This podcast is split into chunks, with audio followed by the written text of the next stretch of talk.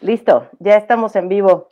Gerardo, pues muchísimas gracias por, por venir, em, por estar acá. Pocos, poco a poco se irán uniendo los seguidores y quienes nos quieran ver el día de hoy. Em, pues a Gerardo, déjenme contarles súper rápido en lo que se, se, junta la gente, ¿no? A Gerardo lo conocí por una amiga que se llama Sofía, que quienes nos siguen en Instagram ya la han visto por ahí en algunos lives. Em, y empecé a seguir su página de otros mirares y la verdad es que me encantó todo lo que publicas, Gerardo, como de pronto eh, me dejaba pensando un montón, muchas cosas que me resonaban, otras que me sacaron de onda y dije, ¡Ah! esto me lleva a cuestionarme, ¿no? Y está padre que, que, que, me incomode, me encanta seguir cosas que me incomodan, ¿no? Para cuestionarme. Bueno, y así es como di con Gerardo, la verdad es que es la primera vez que nos vemos, no nos hemos visto en vivo, pero sí nos vemos. Entonces, eh, platicamos un poquito y decidimos hacer este live para hablar de comunicación no violenta y seguramente nos iremos a otros lugares porque eso también siempre sucede en estos en vivos, Gerardo. Entonces, pues, bienvenido, muchísimas gracias por eh, darte el tiempo y el espacio de venir a hablar a este, de este tema que me parece súper interesante. Sí, pues, pues gracias, Fer. ¿Qué te digo? Eh, estas tarjetitas que voy subiendo a la página son como temas que yo traigo vivos, entonces de repente como que hago algo con ellos y los subo, ¿no? Eh, y, sí, pues es parte como de mi, mi interés en esto, es como, como, como cuchilear cosas, ¿no? Como incitar como a, a reflexión y todo. En alguna ocasión tenía una discusión con una amiga que me decía que eh, podría ser como confrontante y, que eso de repente era incómodo. Entonces yo le, yo le decía que pues la neta me gusta estar como, como en este lugar, ¿no? Y, creo a veces que lo que no incomoda no deconstruye. y, y, ella me decía cómo, cómo hacer estas confrontaciones invitantes y teníamos un poco el juego de palabras de si eran invitaciones confrontantes o confrontaciones invitantes, ¿no? Entonces, por ahí más o menos he estado como, como trabajando. Y ahorita que me invitas a hablar de la CNV, eh, la comunicación no violenta, pues encantado de compartir un ratito con este tema que a mí me ha inquietado mucho, más que acomodarme en certezas, me ha metido como en, como pues en una especie como de torrente de seguir indagando y la voy estudiando y le voy entrando a temas, ¿no? Como y de repente yo siempre digo que más que seguir los temarios académicos y cosas, pues me ha gustado mucho como seguir mi propia ruta de curiosidad. Entonces por ahí le voy dando y pues gracias, gracias el, ratito que vamos a estar acá. Es, es, un tema muy grande, pero en una hora a ver qué puedo compartir así como, como sintetizar. Este, se vuelve un desafío para mí. Este. Luego a, a la hora más o menos voy calentando motores, así que vamos a tener que empezar a cerrar. Pues si no hacemos un segundo o tercer live, si, si hacemos, eh, claro. Este, oye, Gerardo, me encantaría que te presentes eh, para quienes no, no te conocen aún, ¿no? Este, habrá gente seguro que te sigue y, y, estará por acá, pero mis seguidores que no te conocen, ¿quién eres? ¿Qué haces? Cuéntanos un poquito de ti. Este, ¿quién soy? Pues, una persona interesada en seguir, seguir la propia ruta de su curiosidad. Eh, he venido interesándome por la psicoterapia inicialmente desde hace muchos años, psicoterapia gestalt, enfoque centrado en la persona, psicoterapia corporal, este, logoterapia, tanatología, análisis existencial, y, he hecho como un collage ahí de, de cosas de lo que me va haciendo más figura de cada uno de estos abordajes. Y, desde hace como 12 años he estado metido en la comunicación no violenta y le ha venido como a traer, como, como agregar bastante cuerpo a lo, a lo que he venido haciendo. ¿no? Entonces, pues doy terapia individual, pareja, grupos, talleres, charlas por aquí, por allá, este, y, y, nada, pues eso, como inquietito, ¿no? Ya, si, si me hicieran un diagnóstico, tendría TDA. Este, con H, con hiperactividad, este, pero yo lo llamo mi ruta a la curiosidad. Este. Entonces, por ahí va más o menos. Eh, he, venido como trabajando para centrarnos más en, la CNV, la comunicación violenta, como ver la potencia que tiene de, de esta propuesta, e, intencionalmente me estoy ahorrando la palabra modelo, eh, esta propuesta que hace Marshall Rosenberg, que, que es como como manejar cuatro, cuatro puntos clave, ¿no? No sé si quieras que entremos ya de lleno por el tiempo. Son. Entrémosle, para que no digas, Para que no digas que no tuviste tiempo. Para que no digas, ándale, pues vamos no, es cierto. Mira, lo que maneja la, la CNV eh, propone Marshall poner énfasis en, atencional en cuatro puntos. Eh, uno sería como la observación, lo que sucede así lo más neutral que podamos, cual cámara de video, poder nombrarlo y luego a partir de ahí detectar que estamos sintiendo y luego vendrían las, eh, cuáles son las necesidades, las cosas que nos importan o las cosas que valoramos, y luego ya vendría las peticiones o las estrategias con las que satisfaríamos eso que vemos. Entonces, desde el primero de los componentes, que es la observación, pues viene un reconocimiento importante. Los seres humanos no observamos de modo neutral. Estamos plagados de sesgos, de perspectivas, de nuestra cultura, de nuestras condiciones adversas, así que por más que la propuesta sea observa las cosas de manera neutral, por lo menos para mí, y debo decir que no sé si voy a hablar de comunicación no violenta o voy a hablar de lo que para mí es la comunicación no violenta y no necesariamente congenia con, con cómo la percibe mucha gente, ni para mí tendría por qué. No, no quiero como buscar un, un, terreno homogéneo donde todos lleguemos al mismo lugar, porque me parece que esa sería parte como de, del relato dominante que tenemos que homogeneizarnos y a mí me gusta que, realmente mantenga como, como la perspectiva desde la, desde la cual cada quien la, la quiera abordar. Entonces, desde la observación, me parece importante que nos demos cuenta que estamos atravesados, atravesadas, atravesadas por un montón de relatos que nos dominan. Como dice Manuel Liscano, son las metáforas que nos piensan. Nos piensan ellas a nosotros, no, no nosotros a ellas. Entonces, por fuerte que parezca esta conciencia, me parece importante tenerla presente porque cuando hablamos de nuestros deseos, de nuestras aspiraciones, de las rutas a la felicidad, lo que sea que esto signifique, porque también están súper manipuladas. Claro. Pero es como darnos cuenta que hay un sesgo en la mirada, hay un sesgo grande todo el tiempo y que estamos atravesados por relatos dominantes que nos hacen percibir la, vida de modo dualista, binario. Eh, vemos la vida por esta, estos introyectos que traemos acuerpados, desde los juicios moralistas, bueno, malo, correcto, incorrecto, inteligente, tonto, hombre, mujer, este, y todo ese binarismo, toda esa dualidad, toda esa dicotomía, es decir, ver la vida particionada, me parece que es lo que no nos permite ver las cosas como son. ¿no? Eh, no voy a hablar solo de comunicación no violenta, por ejemplo, aquí le meto mucho, Fer, lo, lo poquito que conozco de Manuel Levinas de, eh, de la alteridad, y la violencia que hay en reducir al otro a tus marcos cognitivos, en reducir al otro a lo que tú quieres que el otro se convierta, y ahí viene como el, como la, el basamento de la violencia, ¿no? Entonces, ese, ese componente, sí. No, no, es que te, te escucho y, pienso justo como en el, en el quehacer fenomenológico, ¿no? Desde, desde Heidegger, como el, el tratar de describir... que no se está viendo en Facebook? ¿No? ¿No? A ver, dame un segundo. Sí, solo para asegurarnos que. Sí, sí, sí. Dame un segundo. A ver, voy a entrar rápido. Ah, segundo, por favor. Así, si no, ya empezamos. Em, sí, no, sí está, sí estamos, estamos en vivo. Bien, entonces ahorita que le echo. Sí, me decías. Perdóname, es que eh, si no te, te mando la liga por acá. Listo. Eh, o sea, un poquito eh, esto, ¿no? Como el, tratar de, describir lo que va sucediendo nunca va a ser posible, porque esto que estamos viendo siempre lo estamos percibiendo a partir de nosotros, de todo lo que hemos construido que somos, ¿no? Y de toda la historia y toda la cultura y todo lo que nos conforma como personas. Entonces, está tremendo tratar de decir, hay que verlo lo más objetivamente posible cuando el objetivo es una suma de subjetividades que se pusieron de acuerdo para decir que esa es una verdad objetiva, ¿no? Entonces, o sea, te, escucho y pienso en eso, porque aparte pareciera que estamos en un mundo que pide, nos pide ser objetivos. Cuando, ¿cómo los sujetos podemos convertirnos en objetos? Porque ser objetivo es ser, ser un objeto. O sea, percibir las cosas como objetos, los, los objetos no perciben.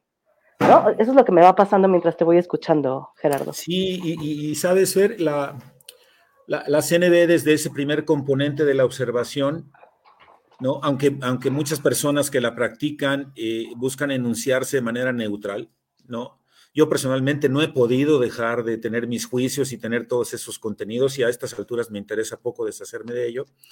Pero lo que sí me interesa mucho es, es cómo usar aquí la propuesta del desapego budista, ¿no? Que yo lo vivo como este desapegarme simplemente para tomar perspectiva y distancia de aquello que me habita.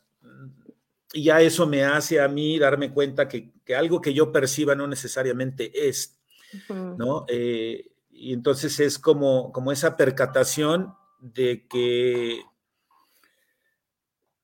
es, esto se lo tomé a Tony Karam, pero lo sigo repitiendo porque me parece un ejemplo muy sencillo. Las almóndigas al chipotle no son intrínsecamente sabrosas, no son sabrosas desde su propio lado, aunque a todos los mexicanos nos parezca que sí.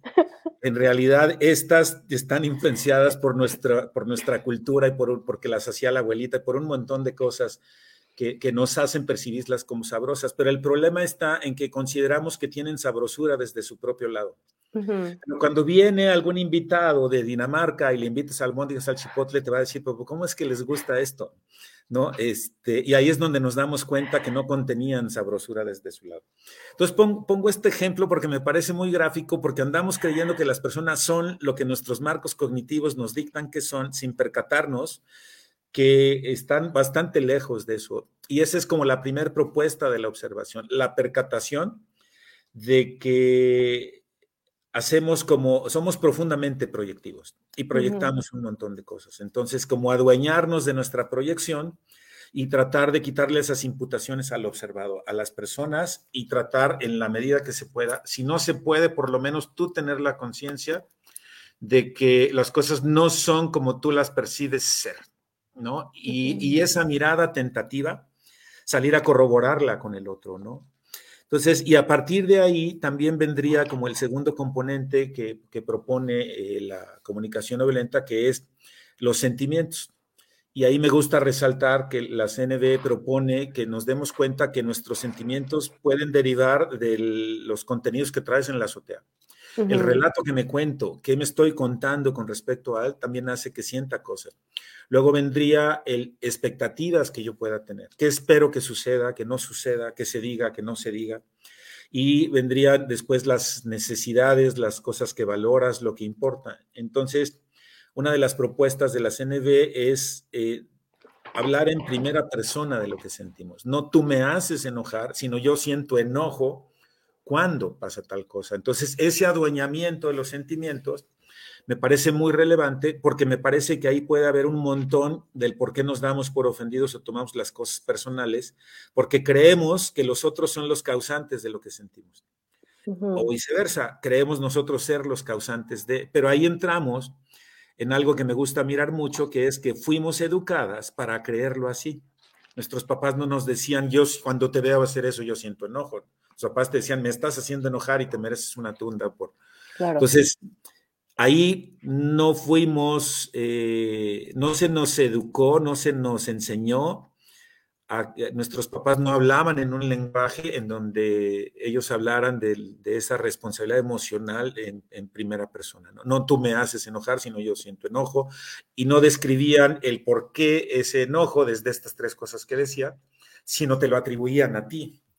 Y, me parece aquí que hay dos, componentes de género bien interesantes, porque las mujeres tienden a sentirse más las responsables de lo que sienten los demás y los hombres tendemos a ser más proyectivos y responsabilizar a los otros de lo, de lo que sentimos. Nada más por condición de género, me parece que hay un relato que, nos traza esa ruta.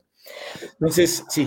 No, y, es que te, escucho y entonces pienso, claro, por eso hablamos de que la familia es... Em, es una de las instituciones más violentas existentes, ¿no? O sea, creo que hay mucho de, la comunicación que no se logra dar. Bueno, la comunicación no violenta no está fundamentando la familia, ¿eh? O sea, recuerdo mi infancia y era como, vas a hacer enojar a tu papá, ¿no? O sea, eso que hace lo molesta mucho o es, es como, está muy decepcionado de ti. O sea, no está decepcionado de aquello que hice, está decepcionado de mí en general en Fernanda como persona. Entonces, claro, es, es horrible porque entonces, ¿quién soy que decepciona a mi padre? O sea, ¿no? Ya, ya tengo una carga tremenda de haber sido la persona que, que, lo decepcionó como persona. Y, te oigo, Fer, y pienso en cuánta depresión, cuánta ansiedad, cuánta autoestima, que yo no soy muy fan de esa cosa de la autoestima, porque me parece que es más bien la, la vara con la que te mides o te mide la sociedad que internalizamos. Así que al final tener baja o alta autoestima está en relación a una imagen idealizada. Imagen idealizada que tomamos prestada del entorno y que además no podía ser de otro modo porque de niñas, niños, ese sentido de identidad deriva de cómo te veían estas figuras. Entonces, me parece que, por lo menos como yo manejo la CNV y, y, cómo le he metido como, como cosas de otro lado, me parece importante como venir vomitando, purgándonos de todo eso que nos tragamos. Y, me parece que ahí un proceso de constructivo hace que nos demos cuenta de todo eso que es por lo que nuestros cuerpos están atravesados y empezar a decir, ¿y yo por qué sigo esas rutas a la felicidad? ¿Y por qué digo yo que los hombres tenemos que vestirnos de un modo, ser los que tomamos decisiones, ser los proveedores, las mujeres abnegadas? Y toda esa conciencia no es que yo cambie un pensamiento por otro, sino que a partir como del análisis crítico, es como puedo venir deconstruyendo. Por eso soy medio enemigo, no medio, bastante enemigo del pensamiento positivo. Esta cosa de tú simplemente en vez de pensar esto, piensa aquello, porque me parece que pasa por una capa profundamente superficial, donde se impone algo sin, sin desmenuzar la complejidad de lo que podía haber habido ahí. Y de esos cuatro componentes que tiene la CNB, te dice, bueno, observa qué sientes, es que con esta cámara estoy al revés, pero qué observo, qué siento, qué necesito y qué pido. Entonces, bajar a eso que observas y casarlo con los sentimientos que están emanando de ti, me parece que es como empezar a darnos cuenta los sentimientos que se despiertan. Pero aquí en sentimientos quiero resaltar otra cosa que a mí, Gerardo, me está llamando mucho la atención. Este caminito de que todo está en ti, de que todo lo que sientes tú lo tienes que cambiar desde tu propio lado y de no lograrlo cual ave fénix que renace de, de las cenizas, me parece que es bastante peligroso y lo que ha generado tantos estados depresivos y ansiosos. Entonces la persona se atribuye, ni, siquiera la responsabilidad, se atribuye la culpa de no poder, sin darse cuenta que una vez más vienen de estas imágenes idealizadas, que ahora me parece muy, muy duro de reconocer que hay como todo un, todo un paquete estereotipado de emocionalmente quiénes deberíamos ser, como una especie de ciudadano emocional en el cual te deberías convertir. Entonces deberías ser una persona regulada, una persona resiliente, una persona con capacidad introspectiva. Entonces viene como una serie de mandatos que internalizamos y los trabajamos como si fuera una especie de, cosa del deber ser, del tengo que, del tengo de. Y es ahí donde no hay humano que pueda sostenerse en esas exigencias emocionales que están tan en boga ahorita, ¿no? Ahora, cualquier persona que conozca cómo se maneja esto de la regulación dirá, bueno, pero es que eso no es la regulación. Yo puedo entender a mis amigas y amigos que lo manejan y puedo entender que tiene que ver con una capacidad introspectiva. Pero tristemente la mayor parte de nosotros venimos de un sistema regulatorio y mandatorio que nos impone un ideal y entonces eso se traduce en una especie de estereotipo aspiracional. Y a mí me parece que lo aspiracional lleva un montón de cosa autopersecutoria. Claro, y, te escucho y es, o sea, claro, quienes nos dedicamos y trabajamos con salud mental sabemos que es sub salud mental, porque aparte me caga el término salud mental, ¿no? Y siempre que puedo lo digo, ¿no? Pero quienes trabajamos en acompañar a otros, ¿no? Eh, desde lo terapéutico sabemos que, eh, eh, o sea, es re complicado, ¿no? Como estamos llenos de emociones, de conversaciones, de ideas, de tal.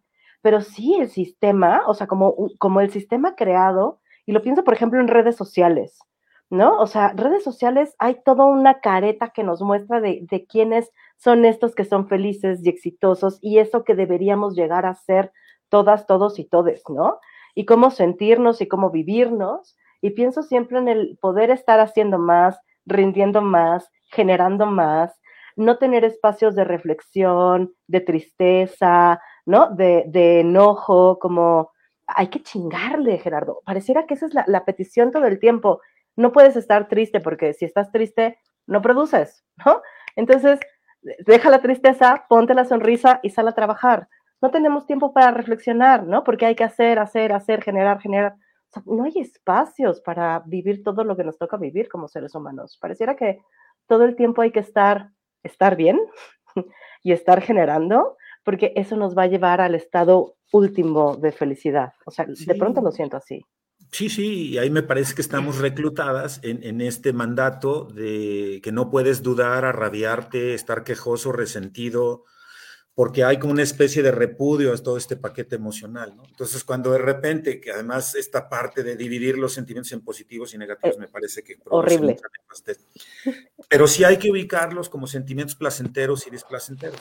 Y aquí la, la comunicación no violenta lo que propone es que todo sentimiento aparece como un mensajero, ¿no? Y los sentimientos placenteros yo los pongo como ratificantes. Es decir, se siente placentero cuando algo en el entorno está atendiendo tus necesidades, lo que te importa, lo que valoras. Entonces eso te reporta sentimientos, ¿no? Como, como en, este, en este placer. Y, las, y cuando las cosas que están sucediendo no suceden de acuerdo a cosas que te importan, que valoras, de acuerdo a tus necesidades, pues se sienten del nabo. Y ese dolor y ese displacer es un informante que viene a decirte algo no está sucediendo como queremos que suceda. Entonces, ahí me parece entonces, y yo le pongo la palabra rectificantes, los sentimientos displacenteros son rectificantes, nos están diciendo, mm. aguas, hay algo ahí que necesita ser cambiado. Pregunta, esto lo cambio yo desde mi lado, esto tiene que ver desde la interdependencia, esto tiene que ver con lo sistémico. Y ahí vienen una serie de mandatos que nos permiten qué sí se debe sentir y qué no se debe sentir. Los hombres se nos faculta mucho a poder expresar la rabia, las mujeres no. Ustedes son las tiernas, son las frágiles, son las vulnerables, nosotros somos los cabrones, los, los, los fuertes, los, todo, todo, ese tipo de cosas. Entonces, también nuestros cuerpos y las emociones, como son catalogadas desde lo sistémico, desde lo social, dictan qué, qué le podemos permitir a nuestros cuerpos y qué no. Y eso me parece gravísimo. Nosotros los hombres hemos pagado un precio altérrimo en esta cuestión de no expresar la vulnerabilidad, el miedo, ¿no? En tener todo el tiempo que estarnos manifestando en estas potencias que dice Rita Segato, la potencia intelectual, la potencia sexual. ¿No? Entonces, en ese sentido, ¿cómo poder tomar los sentimientos como esos mensajeros? Mensajeras, mensajeres, para también quitarle esta cuestión de masculinizarlos, eh, pero que nos puedan reportar y que cada que yo sienta algo pueda casarlo con algo que me trata de reportar, sin que esto se vuelva una obsesión, ¿no? De que a fuerza yo tengo que sacar el mensaje resiliente de aquí, porque a veces yo creo que todo el tiempo estamos aprendiendo, todo el tiempo. Pero es diferente hacerlo desde un aprendizaje orgánico, desde un aprendizaje natural, a hacerlo desde un tener que.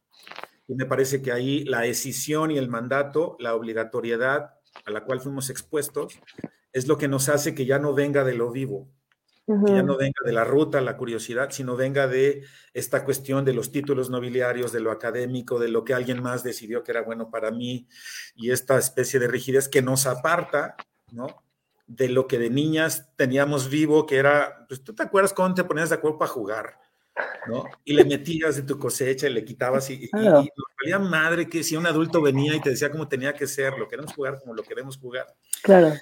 todo para decir, Fer, que los sentimientos desde ahí solo son informantes que aparecen, y yo pongo el ejemplo del hambre, ¿no? El hambre aparece para reportar que tu necesidad de alimentación está viva en ese momento. Y a veces le, le, digo a mis consultantes que es como si vinieran a consulta y me dijeran, oye, quiero que me quites el hambre porque aprendí que el hambre me la tienes que quitar. Y, yo, y además hay terapeutas que hacen todo, que están como más aliados al rollo patriarcal y, más. y entonces es como, no, hombre, pues ¿cómo te lo voy a quitar? La necesitas para que te reporte cuando, cuando tú sientes hambre, es alimentación, alimentación, entonces mi mente crea sushi, tacos, ensaladas, ¿no? De esas estrategias defino cuál, regreso, ¿qué le pasa al hambre? Se quita. Va a estar el hambre ahí todo el tiempo. No, aparece cada que la necesitas. Entonces, en ese sentido, regresando al tema de la rabia, del resentimiento, de la duda, de todos estos sentimientos que están como en un paquete de no deberíamos sentirlos, me parece que perdemos una hermosísima oportunidad de poder extraer de ahí cosas que son valiosísimas. La rabia, yo acabo de terminar un curso que se llamó Si te vas a enojar, enójate bien, que es como recuperar la dignidad de estos sentimientos. Claro. ¿no? Y, y, separar también que agresividad y violencia no son la misma cosa. Uh -huh. Y que necesitamos como despertar esa agresividad, ¿no? Desde el sentido de, sin agresividad, perdemos la capacidad de poner límites, ¿no? Perdemos la capacidad de ver cuando están, estamos siendo transgredidos, cuando el otro o la otra comete abusos, es decir, para eso sirve la agresividad, para poder delimitar y decirle al otro, basta, eso no me va bien. Cuando empezamos a ver a nivel sistémico que justo las emociones que más nos moverían a poner límites son las más ahogadas, yo me torno suspicaz. Claro. Esas. Hmm. Y me parece que ahí hay eventos traumáticos históricos, ¿no? A la gente que disentía se le quemaba viva frente a un montón de gente y esos traumas quedan en el colectivo. Me interesa mucho el tema de colonial. Mucho de nuestra manera de percibir está atravesada por toda esa cosa traumática que nos quedó. Y aquí yo meto algo, Fer, que me parece muy importante. Reconocernos víctimas para poder nombrar el tipo de maltratos al que estamos siendo expuestas o fuimos expuestas y a partir de ahí de nombrar, no en un sentido punitivista, sino en un eso que me sucedió impactó en mí de este modo. Que esa es una mirada muy bonita de la CNB, porque no busca, no busca una mirada punitivista, culpígena, que genere vergüenza. Busca una, una mirada de poder nombrar, como decías hace rato, no tanto referirse a la identidad de la persona, sino referirse a lo que hizo la persona que nos Y a mí me gusta decir que es importante reconocer que somos impactantes. Nos guste o no reconocerlos por el hecho de relacionarnos, nos vamos a raspar. No hay vuelta de hoja. Y la armonía para mí no es la ausencia de conflicto, para mí la armonía es la capacidad de resolver el conflicto cuando éste aparece. Así que entendido eso, relacionarnos conlleva conflicto. Subí en uno de estos memes que subo que se me ocurren, que, que puse, el camino a la paz pasa por el conflicto. Si diste vuelta en Evasionlandia, te va a llevar al lugar equivocado, pero si das vuelta en Peleatitlán, te va a llevar a algo más lejos. Entonces, el conflicto, visto como algo que sucede, que nos quiere retroalimentar, que hay algo que está sucediendo que necesita nuestra atención. Y esto desde ahí venimos de una cultura de la inmediatez, de la como evasionista, que se quiere brincar el conflicto y no nos detenemos el tiempo suficiente a estar en lo incómodo, a estar en la duda, en eso que hemos venido diciendo, y me parece que ahí perdemos una enorme oportunidad de enriquecernos a partir de estos lugares. Por eso mi oposición a todo este pensamiento positivo de pasar rápido por ahí, porque nos evita la, la, como esa profundización para hacerlo desde un lugar con mucha más conexión. claro. no, sí, o sea, y, lo escucho y es como, o sea, me quedé muy ligada en esta parte de, de nombrarnos como víctimas, porque hace unas semanas justo hablábamos de lo mal que nos hacen cuando nos dicen, no, no te nombres víctima, necesito nombrarme víctima, necesito reconocer que algo sucedió y que eso que sucedió me impactó y que tiene, o sea, ya hay una memoria corporal de eso, ¿no? Y, eh, por, dejarlo en lo corporal, pero es, pero es, una memoria en todo mi ser de eso que sucedió, ¿no? Entonces, eh, me encanta todo lo que vas planteando porque, claro, o sea, reconozco tanto en mí como, em, por ejemplo, me voy a quemar yo, ¿no?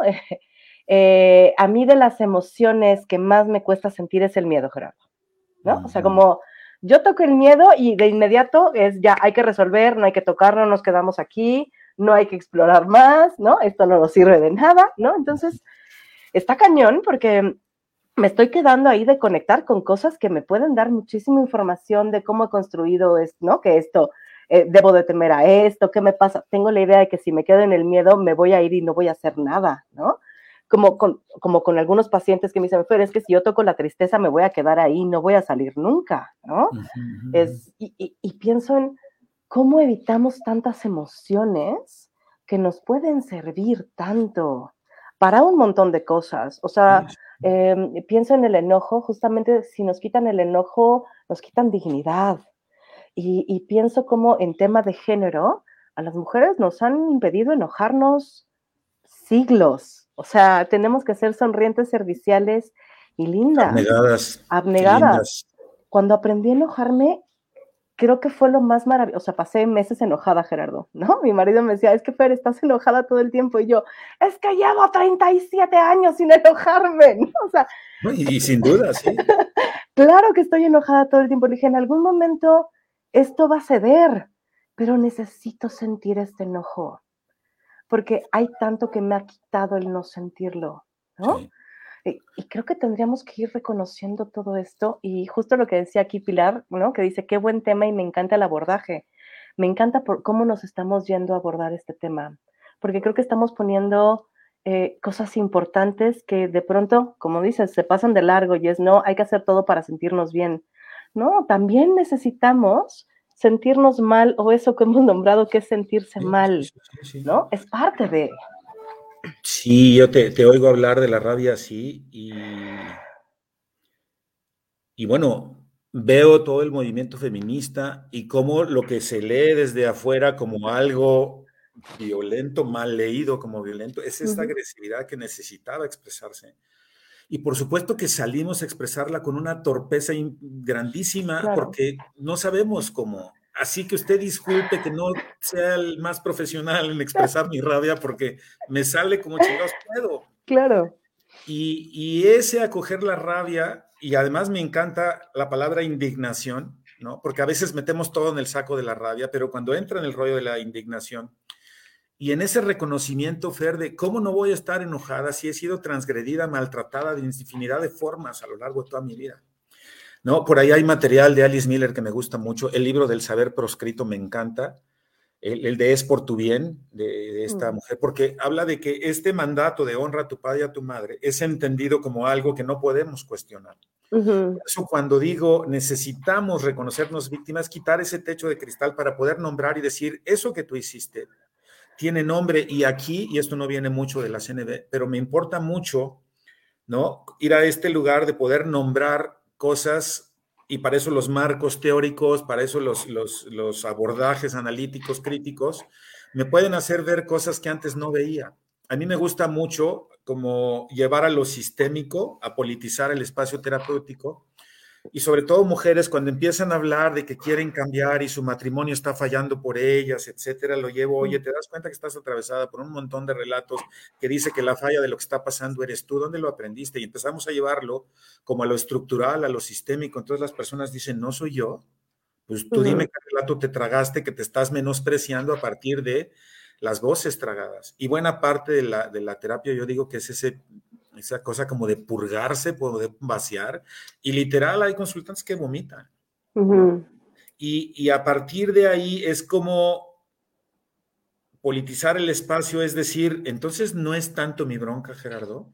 No, date cuenta de cómo fuiste atravesada por el mandato de género y cómo te estás exigiendo o estás diciendo de que eres mala madre porque tú deberías de ser de determinadas formas, en vez de darte cuenta que eso que te tiene deprimida, porque dices estoy deprimida y soy yo la falla. No, estás deprimida te tragaste la voz de alguien que te dicta que tú eres una falla con patas por la vida y estás midiéndote con esa vara.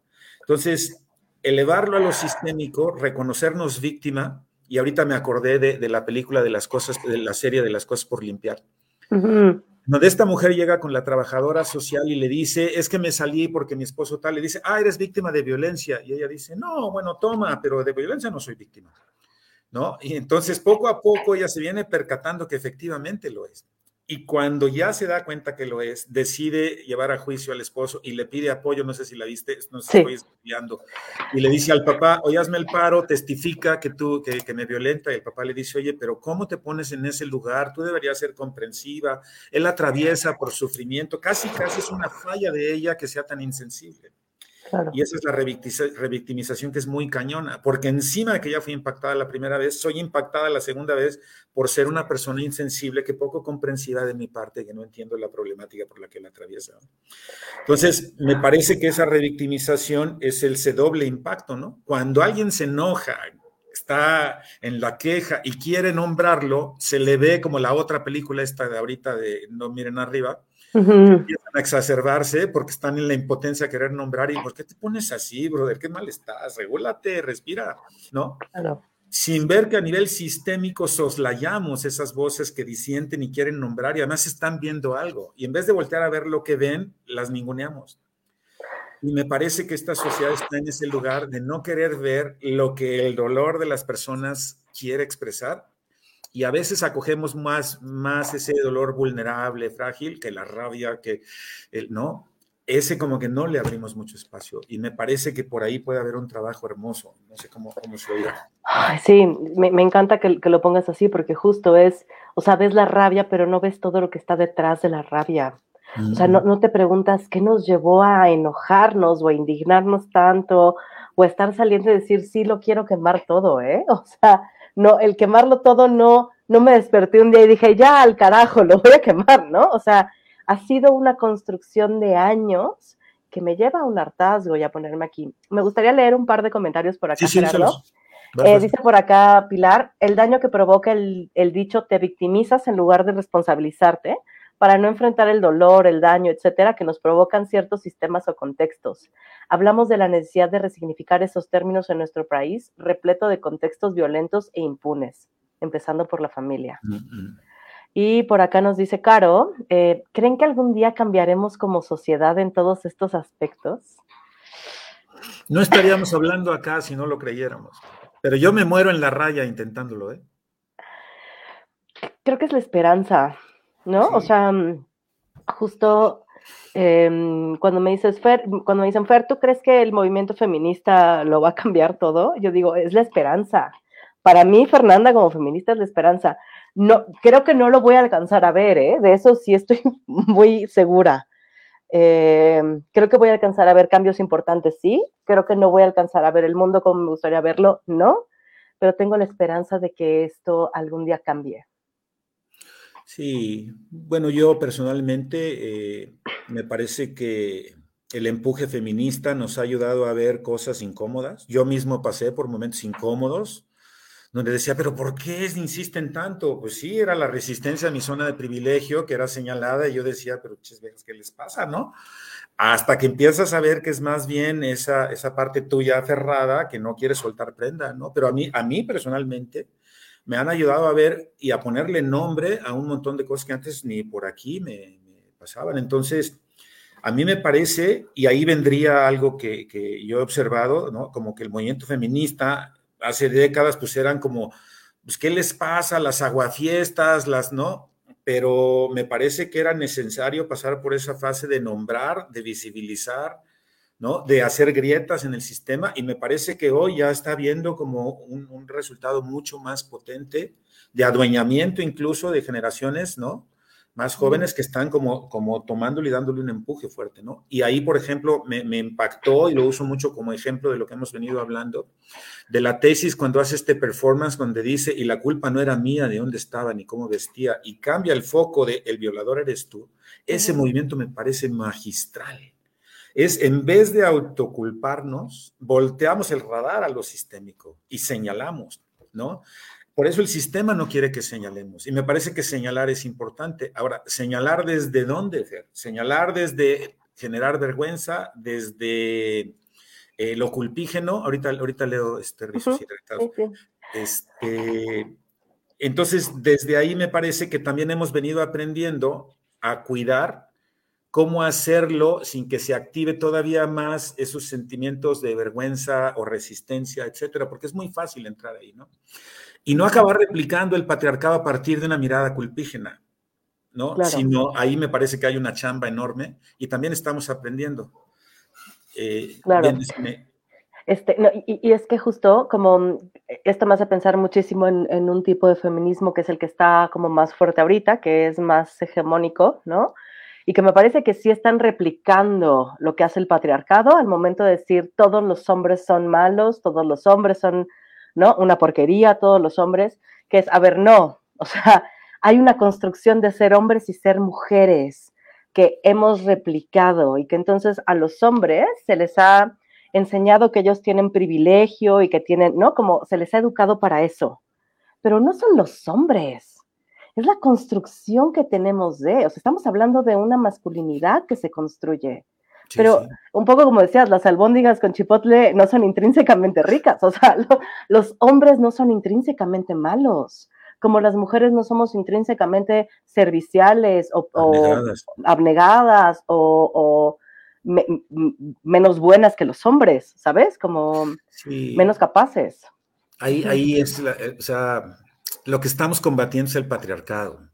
y estamos atravesados todos. Pero me parece, y un poco yendo a donde Rizos Hidratados está preguntando, ¿no? Este, en donde, pues nosotros tenemos que reconocer que dentro, con todo que estamos atravesados por esos relatos dominantes patriarcales, nosotros estamos en la zona de privilegio.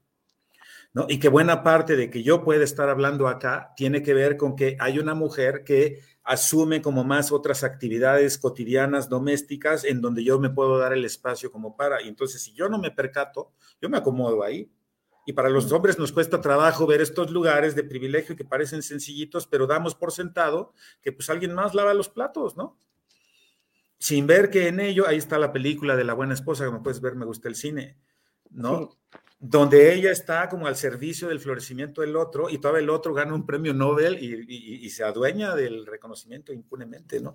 Entonces, yendo ahí a, Rizos, esta parte de ver esos, esos pequeños momentos en donde la zona de privilegio nos acomoda. Aquí nosotros vivimos en Cuernavaca, entonces a veces nos coordinamos Ana Laura y yo para hablar con el señor que viene a ayudarnos al jardín.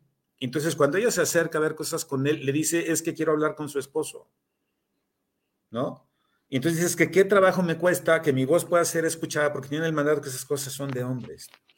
No, este, no sé qué más se me puede ocurrir para tratar de responderle a Rizuiata. El uso de la voz.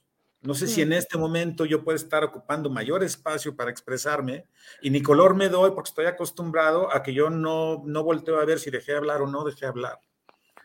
Y, y, esto es como una cosa mucho más, este, en donde a nosotros se nos enseña que tomamos la voz, nos lanzamos, y de repente me parece que hay que hacer como pausas, ¿no? Y preguntarlo. Yo lo veo en mis grupos cuando doy talleres, que los hombres hablan y digo, oigan, vatos, hay que hacer un poquito de pausa para ver si hay alguien que quiera decir algo y lo único que necesitamos es quedarnos callados 10 segundos.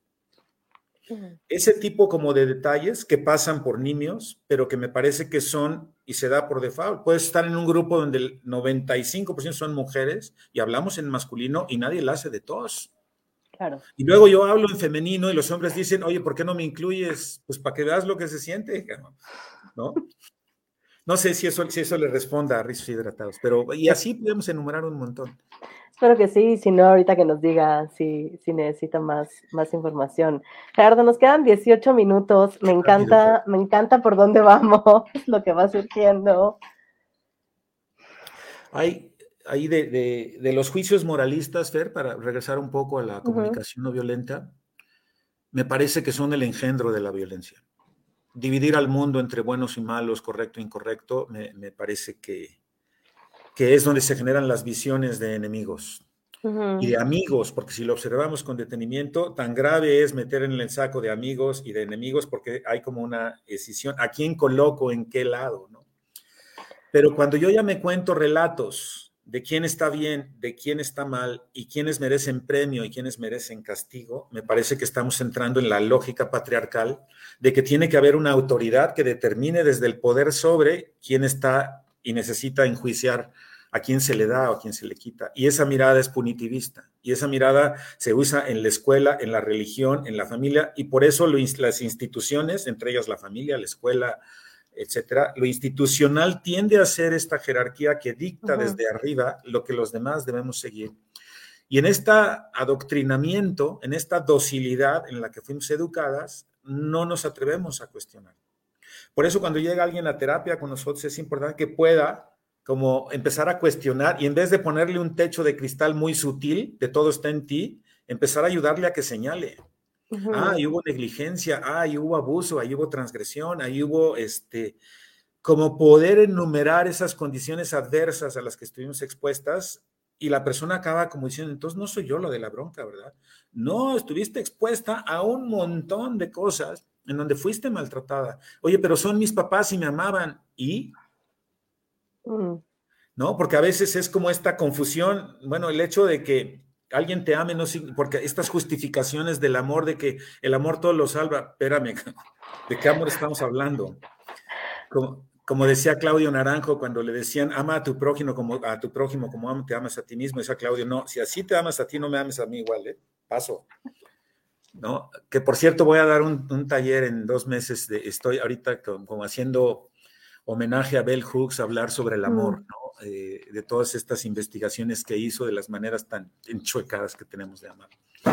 Está tremendo, porque te escucho y es como, o sea, ¿por qué estamos hablando de que el amor es violento? O sea, estamos viendo lo que nos enseñaron, que, ¿no? De la familia y se supone que ellos son los que te aman y si, ellos son los que te aman y te trataban así. Entonces ahí tenemos unas asociaciones horripilantes, ¿no? De, pues es que, eh, ¿no? En mi casa me buleaban, ¿no? O sea, me decían un montón de cosas horribles. Entonces, si mi pareja lo hace, pues es lo normal, porque así es el amor, ¿no? tenemos una idea bien torcida de lo que es amar. ¿No? o sea, un montón de cosas que por eso los feminismos a mí personalmente me parece que han contribuido a ponerle nombre a las cosas. A ver, eso se llama tal y está siendo víctima de abuso. Y reconócete víctima, porque el que no se reconoce víctima no va a hacer nada para cambiar las cosas. Por eso me parece que no es lo mismo reconocerte víctima que victimizarse. Me parece que lo segundo puede tener una especie como de superioridad moral pero reconocerse víctima reconozco que he sido impactada y no voy a quitar la mirada de ahí para poder dar, para poder validar mi indignación, mi enojo, es decir, ah, ya entendí entonces de dónde viene mi enojo. Y cómo ese reconocimiento de la indignación, del enojo, me puede llevar a lo que valoro. Y cómo puedo escuchar, ya que pusimos el ejemplo de los feminismos, cómo puedo ver que ese enojo es lo que me propulsa para tratar de subsanar cosas a nivel sistémico. Y entonces tiene como ese, esa energía que se puede canalizar, que se puede sublimar para volverte un agente de cambio. ¿Qué mejor energía que la del enojo, ¿no? Como para poder propulsar el cambio. Pero si lo tenemos satanizado y lo ahogamos, pues obviamente pues estamos ahí en, como retroflectando y volcando el enojo contra nosotras. Y esa retroflexión me parece gravísimo porque ahí está la depresión, ahí está la ansiedad, ahí está la baja autoestima, ¿no? En fin, este, ya no sé, estamos hablando de comunicación no violenta, pero no importa. Yo, te dije a dónde nos lleve, porque eso, eso pasa aquí. Y es que me parece bien lindo esto que pones antes, como el reconocer cómo vemos el mundo en binarios.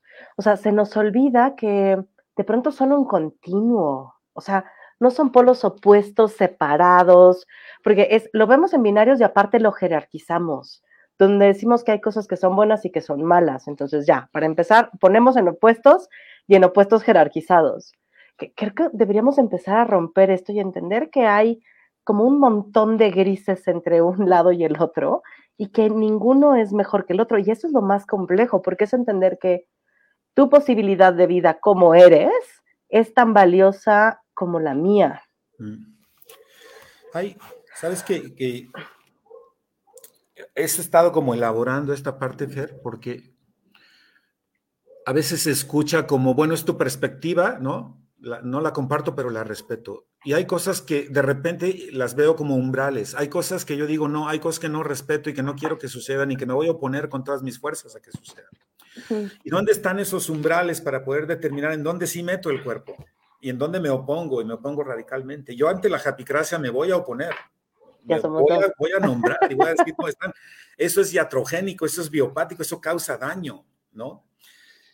Y, hay como una hebra, y también es importante ver cómo tampoco se trata de colonizar ahora yo al otro, donde lo que yo veo es, pero sí, y, para hablar de no violencia, me parece que Gandhi tenía como esta posibilidad de llamar a la desobediencia civil a partir de un pensamiento crítico y de decir, a ver, los británicos están queriendo agandallar las salinas de la India y están queriendo llevar la rentabilidad allá, hagamos una marcha para oponernos.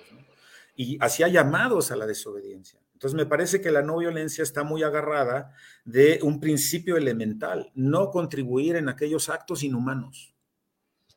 Para saber en qué no voy a contribuir necesito tener capacidad de discernimiento, capacidad crítica y construirla ahora en colectivos para decir, a ver, ¿no? Y los feminismos lo tienen claro, ah, pues es la perspectiva de los hombres, no la, respetamos, pero no la compartimos, no, Nel, Nel, nos oponemos y no va por ahí, ¿no? Entonces, y, es que está, y es que está tremendo porque entonces, ¿cómo, ¿cómo te reconozco como otredad? O sea, porque yo también estoy muy conflictuada ahí, Gerardo, no creas que no, o sea, yo cuando me dicen, entonces, ¿cómo hacemos esto? Porque desde el trabajo fenomenológico existencial es como, ¿no? Horizontalizar, ¿no? El deseo es horizontalizar y entender que esa posibilidad de vida tan distinta a la mía es posible. Eh, que puede que ser que la odie, que no esté de acuerdo, que, pero mi labor en el consultorio es tratar de comprenderla, ¿no? Pero a veces no puedo, o sea, a veces sí, y justo les digo, a veces me gana la actitud natural y entonces digo lo que, lo que me sucede ante eso y como los daños que puede causar y cómo puede impactar al otro.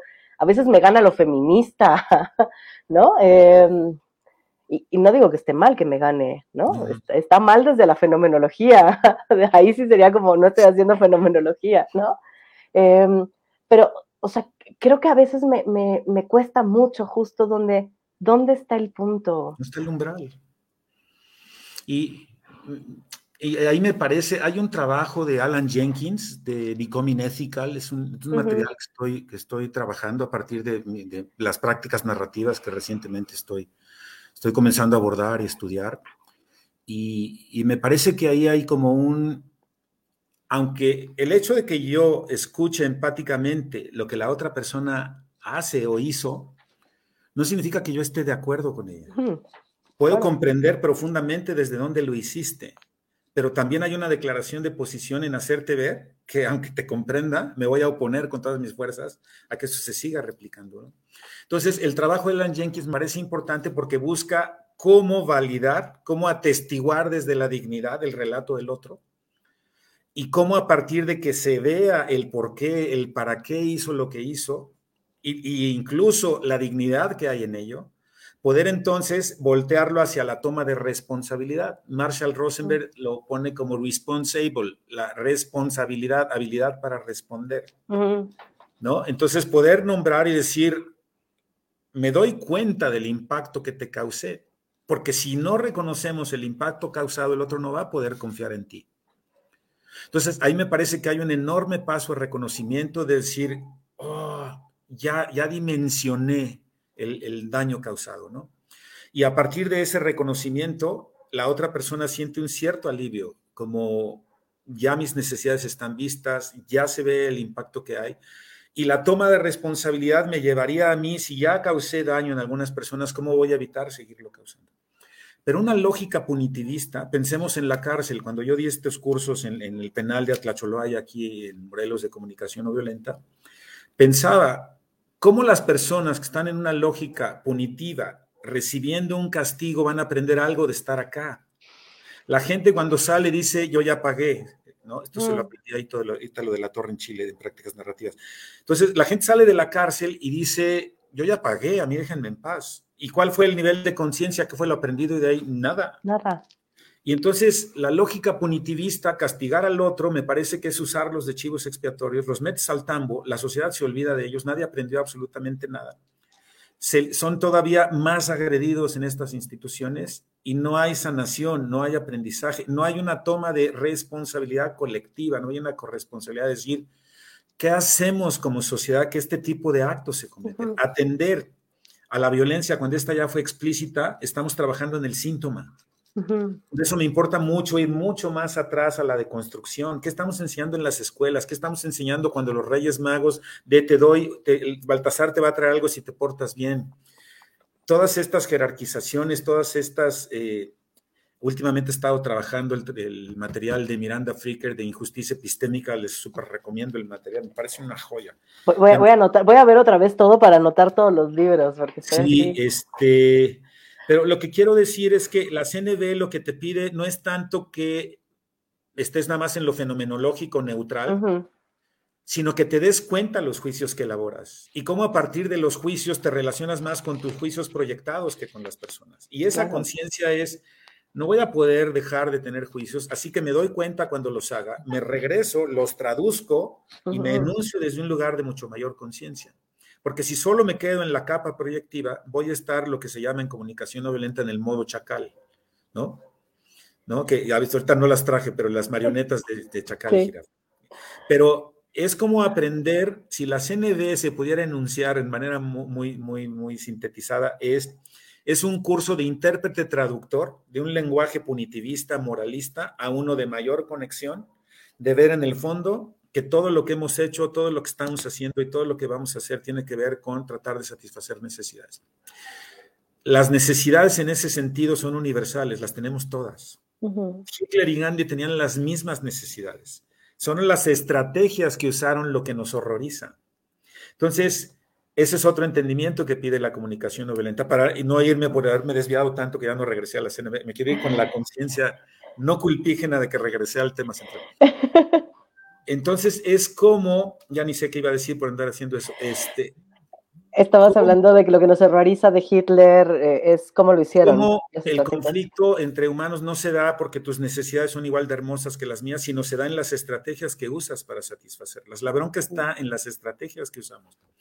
Y esa es una petición que nos, que nos recomienda la, la comunicación no violenta, es dile al otro específicamente qué hace y cómo te está impactando y qué es lo que, enséñale tu pack sin K. Si le quieres mandar tu pack a alguien, está bien, nada más asegúrate en manos de quién lo pones. Pero muéstrale tu pack, PAC, petición de acción concreta. ¿no? Dice Marshall Rosenberg, ¿cómo voy a hacer lo que no quieres que haga? Mejor dime lo que sí quieres que haga. Entonces, ¿cómo poder enunciar de entrada, decirle al otro, eso que estás haciendo no me está yendo tan bien porque no está acorde a cosas que me importan, como mi necesidad de respeto, de dignidad, etcétera, y cómo pudiéramos hacer algo en concreto para que esa necesidad quede atendida. Por eso los cuatro componentes se vuelven importantes. Ahora, y esto es, ve que estamos más o menos con el tiempo, de repente se puede volver medio técnico porque no estamos acostumbrados a hacerlo, pero conforme vamos practicando se va naturalizando esta mirada, lo que observo, lo que siento, lo que necesito y lo que pido. Y mientras más le vaya dando vueltas y practicando al rato me sale natural, ¿no? Mm. Y empieza a volverse una conciencia, no una técnica y me trato a mí desde ese lugar, desde la dignidad, desde voltear a ver que todo lo que hago está engarzado a algo que me importa. ¿no? Ya no nos da tiempo de, platicarte las cosas que me compartían cuando estaba en el penal, en el femenil, en el varonil dando este curso. Y las cosas, la, comprensión profunda cuando la gente se siente escuchada. Y lo que era estigmatizado como delincuente, te lo mereces, llevarlo al lugar de, ah, ya vi lo que estabas cuidando cuando hiciste lo que hiciste. Te lo, comparto rapidísimo, ¿no? ¿no? doy nombres ni nada, pero una chica en alguna ocasión llegó a casa y encontró a alguien este, teniendo relaciones a su esposo con, con, una chava, y entonces saca un cuchillo y se va contra de, contra de él y dice, a él le metí tantas cuchilladas y a ella solo tantas porque se me rompió el cuchillo. Y entonces yo le reflejo y le digo, me imagino la tremenda rabia que te debe haber invadido en ese momento y el tremendo dolor y desconcierto que sentiste. Y esta mujer rompe en llanto. Me dice, nunca nadie en todos estos años que llevo en prisión había vuelto, volteado a ver qué es lo que me pasaba a mí. ¿No? Y ella misma se queda en silencio y dice, pero mira dónde estoy. Ve lo que yo misma provoqué. Y eso en ese momento me resultó profundamente conmovedor porque cuando recibes lo que la otra hizo desde la dignidad, la otra puede hacer un movimiento interno y reconocer el impacto causado, no solo hacia las demás personas, sino hacia ella misma. Y entonces puede tener acceso al reconocimiento y si lo queremos ver así, hasta la sanación. Pero desde la mirada punitivista, las corazas se cierran más, hay más vergüenza, hay más culpa, hay más miedo, la sociedad acaba peor de como, como empezó. En fin, te dije que como a la hora yo estaba calentando un motor. Hacemos un, segundo live, no importa, Jardo. Tuvimos, o sea, tenemos bastante audiencia ahorita. Nos preguntan acá que si puedes repetir el autor de Injusticia Sistémica. Miranda Fricker, con seca, Fricker. Me encanta. Es que Injusticia epistémica. Eh, epistémica. Ok. Em, esto que dices, ¿no? Como, como el sistema punitivista, y es en el que estamos montados desde un montón de lugares. O sea, es, pienso en esto, es voy, te castigo, no hay, o sea, no hay ningún, te, te dejo ahí abandonado, abandonada, abandonade, ¿no? No me importas, sales, pero aparte sales y tampoco hay una reinserción. O sea, ahora ya te pongo entonces, o sea, te puse una condena y ahora te pongo una etiqueta de eres un delincuente. ¿Y cómo demonios reintegras a alguien con la etiqueta de delincuente a una sociedad? Si todo el mundo va a empezar a rechazarlas y a rechazarlos, ¿no? A rechazarles como, no eres bienvenida aquí. Está tremendo porque no estamos haciendo nada para que esta sociedad vaya cambiando como algo mucho más sano, choca, pero no, como algo donde nos podamos comunicar mucho mejor y vivir en comunidad, que creo que eso es lo, deseable, ¿no? Sí, ahí está el material este de, mm, de los tojolobales, el Lankerstoff, Lankerstoff, ahorita me acuerdo, en donde ellos cuando tienen sus reuniones no hablan en fulano mató a alguien, dice uno de nosotros mató a alguien. Y hay una toma colectiva de responsabilidad. Y me parece que no estamos haciendo eso en nuestras sociedades. Estamos diciendo, estamos usando los de chivos expiatorios, que la figura del chivo expiatorio me parece muy potente. Que es esto como llegar con el rabino y decirle, oye, quiero que expíes mis culpas. Ah, pues tráete un chivo, lo matamos, derramamos su sangre y listo, ¿no? Entonces, pero en ese, en ese cuerito, anótale tus pecados, se los ponemos en la piel, ya que están de aquel lado, tú te deshaces. Entonces, este, esta mirada chivo expiatorio de meter a las personas a la cárcel, desde el yo con meterlos a la cárcel ya estamos fuera y nos lavamos las manos todos como sociedad, me parece gravísimo, porque no hay una toma de conciencia colectiva. De si, un, si hubo un feminicidio, la pregunta no es qué le pasó a ese hombre, sino qué hicimos como sociedad para que eso se produjera. ¿no? Está, estaba leyendo por ahí la necesidad de volver a Juan de esta Penélope, de... Eh, ahorita me acuerdo de su primer nombre, en donde dice, eh, ahorita te lo, te lo busco, pero en alguna parte dice, Juan violó a María. María fue violada por Juan. María fue violada. María fue víctima de violencia. Y la pregunta al final es, ¿y qué pasó con Juan? No, pues Juan, la manera en la que enunciamos que son como, como soslayamos la responsabilidad de Juan y si no miramos qué produjo que Juan hiciera eso, entonces hablar en genérico no nos permite mirar. Y nos cuesta trabajo enunciar de modos directos y decir, oye, ¿qué onda con Juan? ¿Qué hicimos todos para que Juan llegara a usar eso como estrategia? Después de todo, la violencia es una falta de recursos internos para resolver. ¿Y qué nos asombra que la gente resuelva desde la violencia si ese es el mensaje que estamos lanzando desde que nacemos? La propia justicia está agarrada del ojo por ojo, del diente por diente. Y qué tremendo, ¿eh? Porque, o sea, sí, yo veo, por ejemplo, nuestro vecino Estados Unidos, ¿no? Es qué hace Estados Unidos como sociedad para que haya balaceras en las escuelas, o sea, para que chavitos de 14, 15, 16 años balaceen y para que hombres blancos, heteronormados, ¿no? Vayan y hagan balaceras en, en, conciertos, en cines, en... ¿Qué hacen como sociedad? ¿Qué hace México como sociedad para tanto feminicidio, para el narco, para... Es un tema red social que no nos estamos cuestionando que, o sea, porque no tenemos las mismas problemáticas de Estados Unidos, aunque seamos vecinos, ¿eh? La cultura, la sociedad, lo que aprendemos es totalmente distinto. Entonces, es a decir, ¿qué estamos haciendo como sociedad para que esté sucediendo esto? Y, y, ahí, Fer, bueno, antes de que se me olvide, Julia, Julia Penélope es la, la referencia que di de volver a Juan, lo que le llama falsas descripciones. Gracias. Esa me parece que es una pregunta relevante. ¿Queremos erradicar la violencia? Necesitamos tener una mirada autocrítica, pero no, no una mirada autocrítica en lo individual, ¿no? De yo soy la falla y necesito corregirme a mí, sino una mirada sistémica de cómo es que yo llegué a, y, elevarlo a lo sistémico es cuando podemos empezar a voltear a la, a la violencia sistémica, a la violencia cultural, es decir, de no elevar la mirada a esos lugares, vamos a ser replicantes.